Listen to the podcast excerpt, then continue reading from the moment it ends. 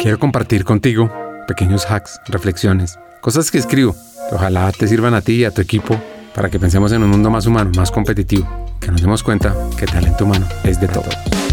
Estuve en una oficina en la que la energía positiva se palpa desde el momento en que cruza las puertas. Las sonrisas son genuinas, las ideas fluyen y los problemas se ven como desafíos que se superan juntos.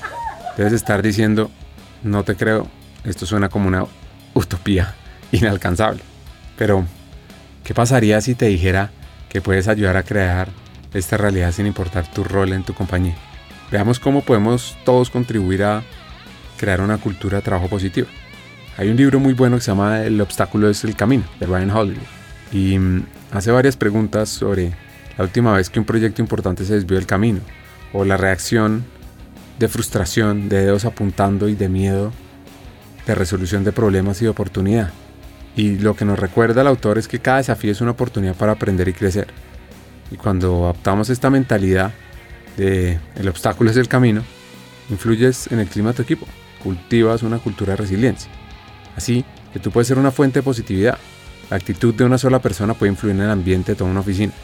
Aquel compañero que siempre parece tener una palabra amable, una sonrisa, un momento para escuchar, es actitud positiva y eso contagia. Y tú también puede ser esa influencia en el lugar de trabajo. Otra cosa muy simple es promover la gratitud, practicarla. ¿Alguna vez te has dado cuenta de lo mucho que cambia tu día cuando alguien muestra un auténtico agradecimiento por tu trabajo, por tu apoyo? Desde un reconocimiento público o tomándose un momento para enviar una nota, un WhatsApp, un mail a un colega.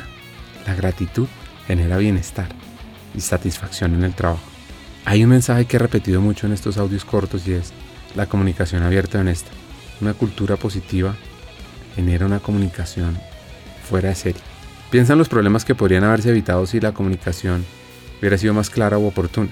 O mm, si al fomentar una cultura donde las ideas y las preocupaciones se pueden compartir libremente, pues seguro puedes ayudar a prevenir malentendidos y a cultivar un ambiente de respeto mutuo.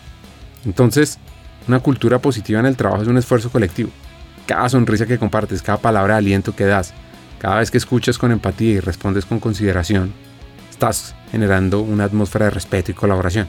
Así que, al igual que el jardinero cuida su jardín, todos podemos contribuir a la cultura de nuestro lugar de trabajo. Y tú como líder, recuerda que la cultura y talento humano es de todos.